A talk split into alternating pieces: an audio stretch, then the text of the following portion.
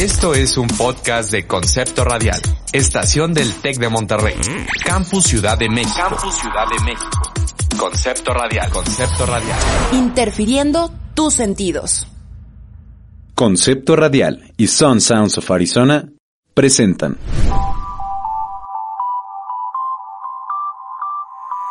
Salud con H. Bienestar para el hombre.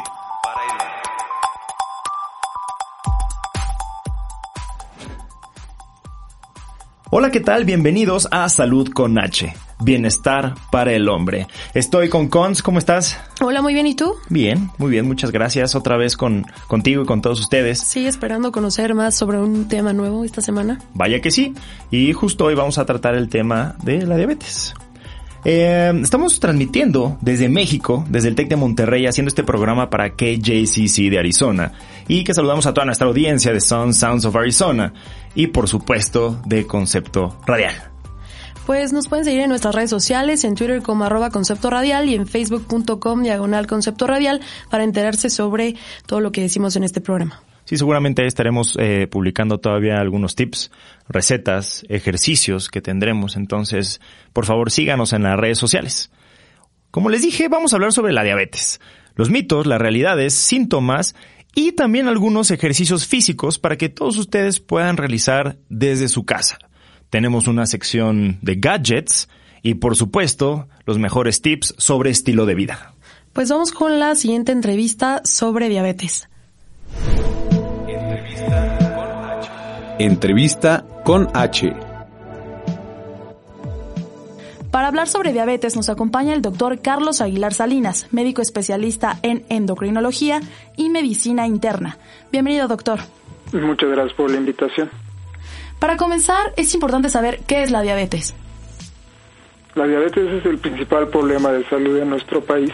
Se manifiesta por tener niveles altos de glucosa en sangre, y el cual causa un daño a prácticamente todos los órganos, resultando en infartos del miocardio, infartos cerebrales, amputaciones, susceptibilidad a infecciones mayores.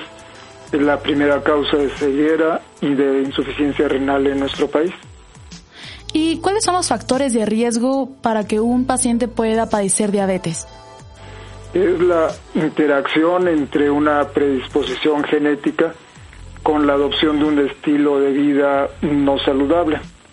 La mayoría de las personas con diabetes tienen familiares de primer grado con, la, con el mismo padecimiento y comparten estilos de vida uh, como sedentarismo, un consumo de una, un contenido alto de calorías, de carbohidratos, de grasas, lo cual resulta en obesidad y este fenómeno hace evidente la predisposición genética para tener la enfermedad.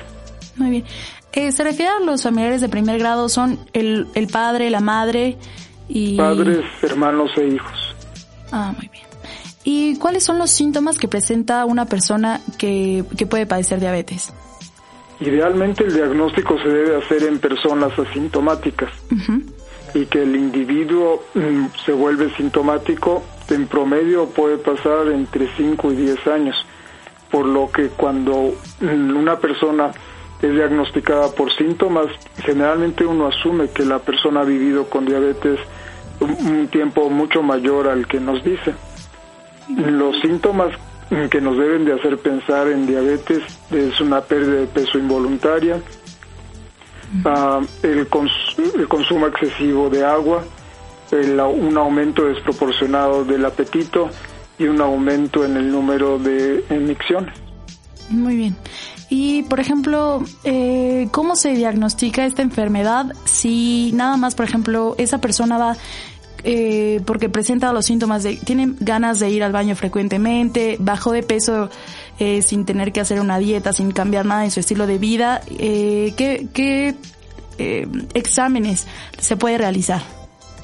El estándar de oro para hacer el diagnóstico es la medición de la glucosa en ayunas. Esta medición se tiene que hacer en un laboratorio después de un ayuno de por lo menos 8 horas. Existen otros dos métodos complementarios para medirla, para hacer el diagnóstico de diabetes. El, el primero se llama hemoglobina glucosilada, que consiste en la medición de una variante de la hemoglobina, que es la proteína que da el color a la sangre, que tiene una afinidad alta por la glucosa. Los lóbulos rojos viven en, en el torrente circulatorio alrededor de seis semanas, por lo que a mayor cantidad de esta variante de hemoglobina se encuentre, es mayor la exposición que tienen los lóbulos rojos a la glucosa. Este método tiene como desventaja que es más caro que la medición de la glucosa, pero es un método más estable y permite detectar personas aún uh, sin la necesidad de que estén en ayunas. y el, el segundo método es una curva de tolerancia a la glucosa, que es un estudio que implica estar en el laboratorio por lo menos dos horas y toma una carga de glucosa de 75 gramos. Este método cada vez se usa menos por las molestias implícitas al estudio, pero es el método más sensible. Eh, ¿Usted piensa que la diabetes se puede prevenir? Sí, de hecho es una de las eh, mayores contribuciones que podemos hacer para el auditorio. El mensaje principal que quisiera eh, exponer es que la diabetes es una enfermedad que la tenemos que buscar intencionadamente en, aquellas personas que tienen historia familiar de diabetes y que tienen sobrepeso. Eh, también se tiene que considerar en aquellas personas que tienen hipertensión o historia familiar de infartos o que les han encontrado concentraciones altas de triglicéridos, o acumulación de grasa en el hígado. La prevención consiste en adoptar un estilo de vida saludable, que es lo que todos deberíamos de hacer. Mantenerse delgado, hacer ejercicio por lo menos 30 minutos sin interrupción todos los días, evitar el consumo excesivo de alcohol, evitar el consumo de tabaco. Son las pautas para que un hombre adulto se mantenga libre de la enfermedad. Muy bien, doctor. Y un paciente que eh, lleva un tratamiento adecuado, ¿cuál es el pronóstico eh, para su vida futura? El pronóstico depende mm, de varios factores. Uno es la edad de aparición de la enfermedad. Entre más temprana mm, sea la aparición, mm, el riesgo de tener complicaciones es mayor. Por otra parte, la coexistencia de varias enfermedades en el mismo individuo, por ejemplo, una persona que tiene hipertensión y además tiene diabetes y además tiene el colesterol alto, su pronóstico es menos favorable que aquella que solamente tiene diabetes. Sin embargo, todas las complicaciones son evitables a través del tratamiento. El, el tratamiento no consta solamente de normalizar la glucosa, también incluye alcanzar el peso ideal, dejar de fumar si es el caso, mm, reducir las concentraciones de colesterol, de triglicéridos, de presión arterial y el uso de algunos medicamentos que han demostrado que previenen las complicaciones. ¿Cuándo es necesario o se decide si un paciente ya debe de eh, inyectarse insulina o puede seguir tomando medicamentos? La insulina es una de las Mm, eh, de los componentes más importantes del tratamiento. En promedio, la mitad de las personas que han vivido con diabetes a los 10 años de, evolución requieren de insulina. La, la, diabetes es una enfermedad progresiva. Al inicio es muy fácil controlar los valores de glucosa.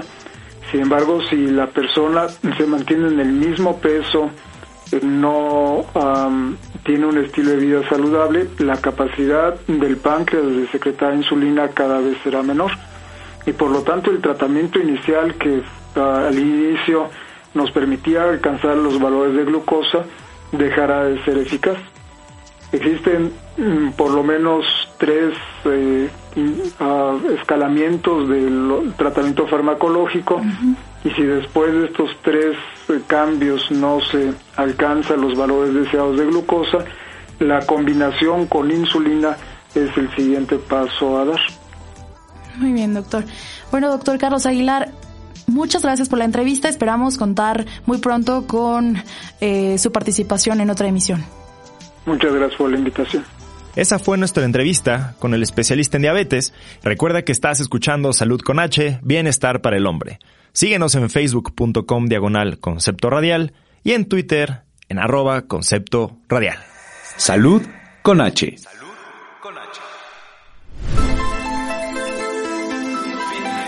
Fitness con H.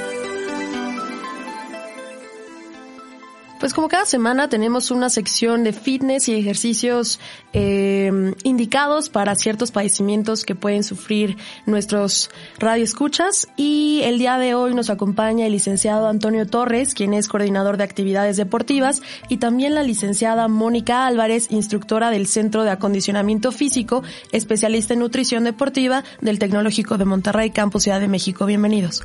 Muchas gracias por la invitación. Aquí estamos nuevamente para dar un poquito de consejos en, con lo que respecta al tema del día de hoy. Hola, ¿qué tal? Gracias por la invitación y pues es un tema muy interesante el que vamos a tratar hoy. Toño, Moni, cuéntenos, eh, ¿qué recomendaciones harían? Porque, bueno, entendemos que la gente con diabetes, bueno, debe tener un cuidado especial, ¿no? En la parte de nutrición, ¿no? Que vamos a escuchar mucho más adelante, pero sobre todo en la parte de fitness. ¿Qué cuidados, qué recomendaciones, qué ejercicios, qué es lo que debe tomar en cuenta una persona que sufre de diabetes si quiere incursionar en el deporte? Bueno, pues el, el, primer contacto para el paciente que ya tiene el diagnóstico de diabetes, pues va a ser siempre el médico y va a ser eh, un seguimiento multidisciplinario. Participan el médico, mm, el nutriólogo y es importante también que tengan una, un seguimiento en el área de entrenamiento porque un buen pronóstico para esta enfermedad pues es poder eh, tener un control del peso. En el caso de los varones pues hay una mayor prevalencia de la distribución de tipo androide que es la famosa forma de manzana con una acumulación de grasa en, en el vientre y bueno cuando hay una reducción de grasa corporal en esta zona pues además de la mejora en la imagen personal, pues también hay un mejor desempeño eh, sexual y etcétera, ¿no? Entonces algo que sus parejas agradecerán también, pues es el control de esta enfermedad. Ahí tenemos eh, algo bien importante que mencionar. Hay un, mito que dicen que el que tiene diabetes no puede hacer ejercicio.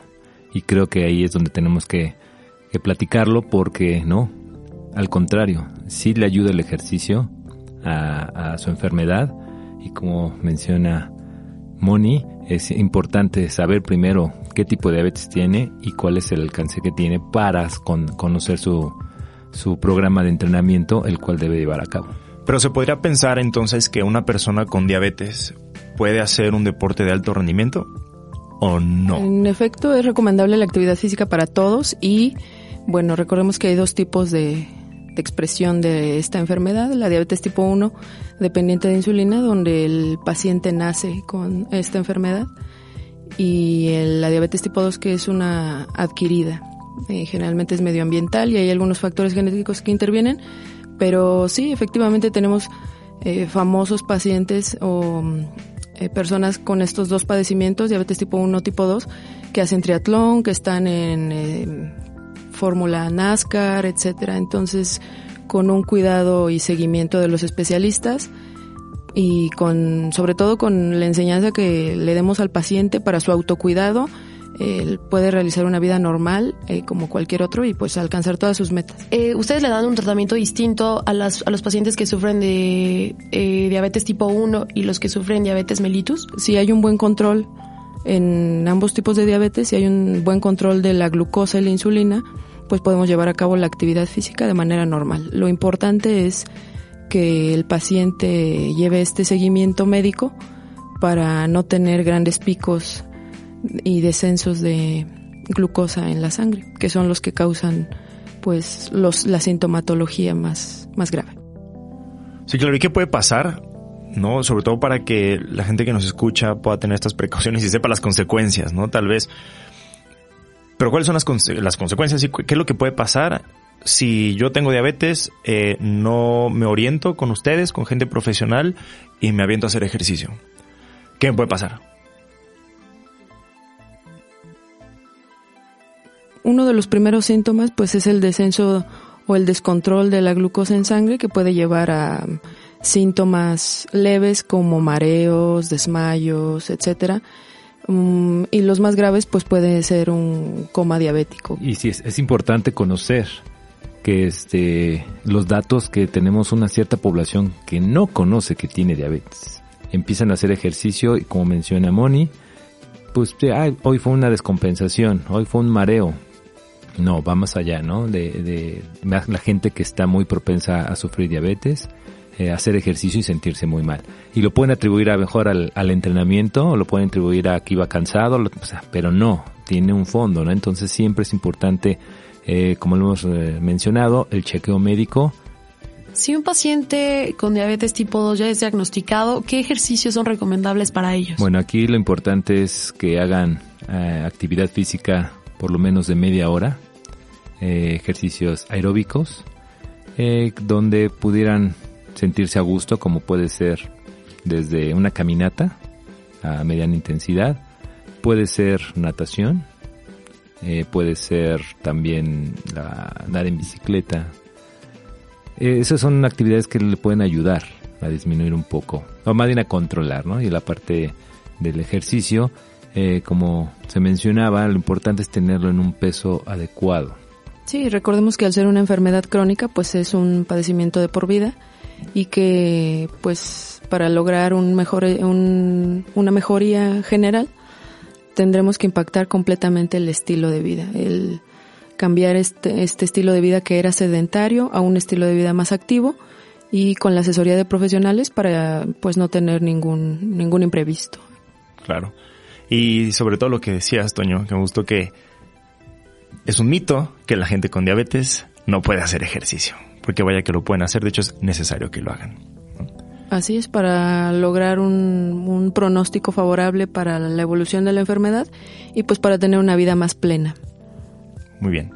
Pues muchas gracias, eh, la licenciada Mónica Álvarez, instructora del Centro de Acondicionamiento Físico, especialista en nutrición deportiva, y el licenciado eh, Antonio Arturo Torres, eh, coordinador de actividades deportivas del Tecnológico de Monterrey, Campus de México. Muchas gracias por estar con nosotros nuevamente. Estamos en Salud con H y les recuerdo nuestros datos de contacto. Nos puede seguir en Twitter como arroba concepto radial, también en, Facebook como facebook.com diagonal concepto radial. Ahora vamos con la siguiente sección de nutrición que está a cargo del equipo de la báscula, el programa de nutrición y bienestar integral de concepto radial. Esta cápsula fue realizada por Jennifer Torres, Saraí Gutiérrez, Antonio Oviedo y Regina Mesa. Nutrición con H. Hola, ¿qué tal? Soy Antonio Oviedo. Bienvenidos a la sección de nutrición. El tema que vamos a tratar es qué alimentación tiene que llevar una persona que tiene diabetes y también una persona que quiere prevenir eh, tener esta enfermedad. Si hay predisposición genética, podríamos hablar que desde niños debe de haber cuidado, sobre todo en la ingestión de azúcares simples. Son bebidas azucaradas, dulces, panes endulzados y todas aquellas bebidas que sean adicionadas con azúcar o que ya tengan azúcar desde su origen. No se trata de restringir, sino tener un moderado aporte calórico, primero que nada, y segundo, ver de dónde vienen esas calorías. Los que vamos a cuidar más en el caso de la diabetes son los hidratos de carbono o carbohidratos. Sobre todo vamos a intentar consumir aquellos que sean integrales y vamos a evitar aquellos que no sean integrales. Como recomendación, los panes integrales pueden ser una buena herramienta para darnos cuenta cómo puede mejorar nuestro nivel de glucosa en la sangre. Otra parte importante para la saciedad y sobre todo para mejorar los niveles de glucosa después de comer es la fibra. Aquellos alimentos que sean altos en fibra van a ser muy funcionales para las personas diabéticas. ¿Cuáles son los alimentos altos en fibra? Los panes integrales o cualquier harina integral. Voy a decir más o menos una porción que se podría hacer en una comida. Con tortillas, de 2 a 3 tortillas en una comida. Arroz, una taza, Pasta, media taza o tres cuartos de taza. Pan integral, de una a dos piezas por cada comida. Hablando de la fibra, también tenemos el consumo de frutas y verduras, que aunque las frutas a veces son prohibidas por algunos doctores para los diabéticos, debemos de recordar que sí es verdad que la fructosa es un azúcar, sin embargo, la fibra que tiene puede ayudarnos a disminuir este aporte de fructosa directamente al organismo. Lo que va a hacer es retardar la absorción de esta fructosa. Por lo tanto, la recomendación es consumir frutas con cáscara, ya que en la cáscara tenemos toda la fibra. Y las verduras se recomiendan lo menos cocidas que se puedan. Es decir, podemos ocupar lechuga, espinaca, espárragos y gran variedad de verduras que nos pueden ayudar. Como tal, los endulzantes no se recomiendan aquellos que tienen calorías, es decir, el azúcar de mesa, miel, todos aquellos que nos aportan energía no se recomiendan en lo absoluto. Sin embargo, para aquellas personas que les gusta el sabor dulce, puede servirnos solo como herramienta opcional en los endulzantes no calóricos, es decir, aquellos que tengan sucralosa, como es el caso de Splenda, y como es el caso de Stevia.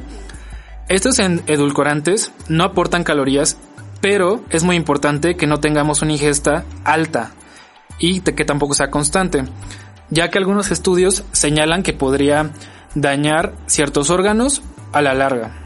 Para pacientes que son insulino dependientes, es decir, que se inyectan insulina, las porciones están bien establecidas por los médicos, es decir, les van a decir cuántas unidades internacionales de insulina tienen que ocupar por cada gramo de hidrato de carbono. Es por eso que tienen que tener ejemplos de comidas que van a realizar en el día. Muchas veces las comidas son un poco más pequeñas de lo habitual y se dividen entre 5 y 6 comidas. Esto es tanto para los que dependen de la insulina inyectable como para los que no dependen y solamente toman medicamento es una buena opción dividir las comidas. Siempre en cada comida es bueno incluir los cada grupo de alimento. Verduras, fruta o frutas, cereales, alimentos de origen animal o leguminosas y algún tipo de grasa o aceite. Es importante establecer que la mayor cantidad de energía en cada comida tiene que venir de los cereales posteriormente de las verduras, posteriormente alimentos de origen animal y hasta el último grasa, grasas o aceites. Para terminar, podemos hablar que más allá de que tú tomes tu medicamento y que sigas tus niveles de glucosa diariamente o semanalmente, es muy importante que lleves un récord de las comidas que ingeriste en esa semana y las compares con tus niveles de esa semana. ¿Por qué?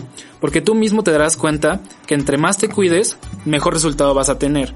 Y no solamente resultado en el número, sino resultado en tu calidad de vida, que es lo más importante.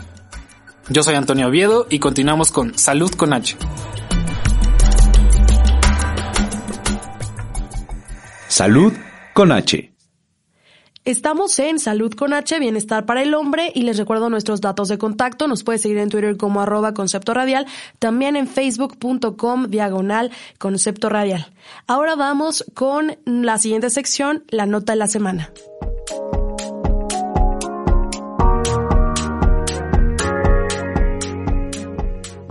Un nuevo estudio publicado en Neurobiology of Aging sugiere que la gente que tiene sobrepeso muestra un deterioro en el cerebro similar al envejecimiento. Luego de analizar imágenes de 527 adultos, los investigadores descubrieron que la gente con un índice de masa corporal o IMC superior al 25 tenían volúmenes menores de materia blanca en su cerebro que la gente con un IMC menor de 25. Según Lisa Ronan, investigadora de la Universidad de Cambridge, la materia blanca es el tejido que conecta diferentes áreas del cerebro entre ellas, y permite la comunicación entre regiones neuronales. Esto te ayuda con todo, desde la memoria hasta para pensar mucho más rápido. Este tejido se encoge naturalmente con el envejecimiento, pero el proceso parece acelerarse cuando se tiene sobrepeso u obesidad. Una posible explicación es que el exceso de tejido graso puede producir proteínas inflamatorias llamadas citoquinas, las cuales pueden dañar tu cerebro. Los investigadores no encontraron diferencias en las funciones cognitivas entre la gente con sobrepeso y la gente delgada en este estudio. Pero investigaciones previas han vinculado los kilos extra con un aumento en el riesgo de padecer demencia. De cualquier manera, no pierdes nada manteniendo tu peso bajo control. Otra investigación sugiere que el regresar a un peso normal te puede ayudar a tener un cerebro mucho más saludable. Esta información es tomada de Men's Health en español. Y ahora vamos con la nota de estilo de vida a cargo de Damián Trejo y Eder Alberto Luna.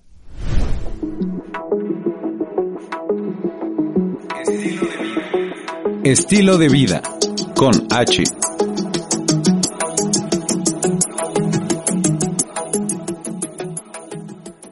hemos visto a lo largo del programa, la diabetes es uno de los principales problemas de salud a nivel mundial, por lo que un buen manejo de la enfermedad es importante para que las personas que la padecen puedan vivir una vida plena y sobre todo sin que tengan que preocuparse por las complicaciones que pueden aparecer con el tiempo. Como ya sabemos, lo más importante en el tratamiento de la diabetes es el control de los niveles de azúcar en la sangre y la tecnología de hoy en día nos está haciendo muy sencillo estar siempre al pendiente. Así es, hace poco la marca AccuCheck, que es una de las más utilizadas, lanzó un glucómetro con el que se mide el azúcar en la sangre y que además se puede conectar de manera inalámbrica a nuestros celulares. Con este dispositivo, puedes ver gráficas de los cambios del azúcar en la sangre, lo cual nos puede ayudar a controlar, obviamente, nuestra alimentación. Y además, te permite enviar estos registros de las gráficas a tu médico, quien también puede contestarte al momento con todas sus recomendaciones. Y además de este glucómetro, déjame contarte que también existen aplicaciones para smartphone que permiten a los pacientes mantener registros diarios de sus niveles de azúcar. De hecho, no importa qué smartphone tengamos, porque los hay de todo tipo. A mi parecer, una de las más completas se llama BJ Monitor Diabetes. Esta aplicación te permite llevar una bitácora de los alimentos que consumimos a lo largo del día. Una característica muy divertida es que se pueden guardar fotos de tus platillos, lo cual te ahorra el esfuerzo de tener que recordar y describir todo lo que comimos durante el día. Otra característica de esta app es que ayuda a los pacientes a calcular la cantidad de insulina que necesita, así como la hora a la que debe tomarla. Me parece excelente que existan estas aplicaciones que no solamente ayudan a controlar la alimentación, sino que también ayudan con la parte de las medicinas. Exacto. Muchas personas piensan que solo deben de preocuparse por la alimentación o los niveles de azúcar, pero donde se cometen más errores es en la medicación del día a día. Así es. Y por eso siempre hay que preguntarle al médico todas las dudas que tengan de su medicación. Pero bueno, pasando de nuevo a las aplicaciones, hay una llamada MyFitnessPal, que te permite llevar un control estricto de tu alimentación, porque te permite ingresar alimentos por ingredientes y cantidades. Y además tiene un buscador de comidas. También existen aplicaciones de ejercicios como 7 Minute Workout que explican rutinas muy simples y muy cortas para que las personas realicen el ejercicio recomendado del día. Yo soy Federico Salten, muchas gracias Constanza Tapia. Esta es una producción de Concepto Radial para KJCC de Arizona. Nos sintonizamos la próxima semana. Adiós. Concepto Radial y Sun Sounds of Arizona presentaron Salud con H. Bienestar para el hombre.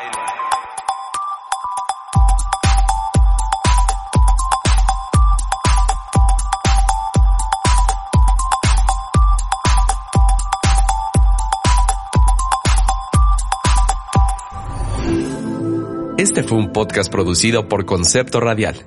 Síguenos en Facebook, Twitter e Instagram como arroba Concepto Radial. Derechos reservados del Tecnológico de Monterrey.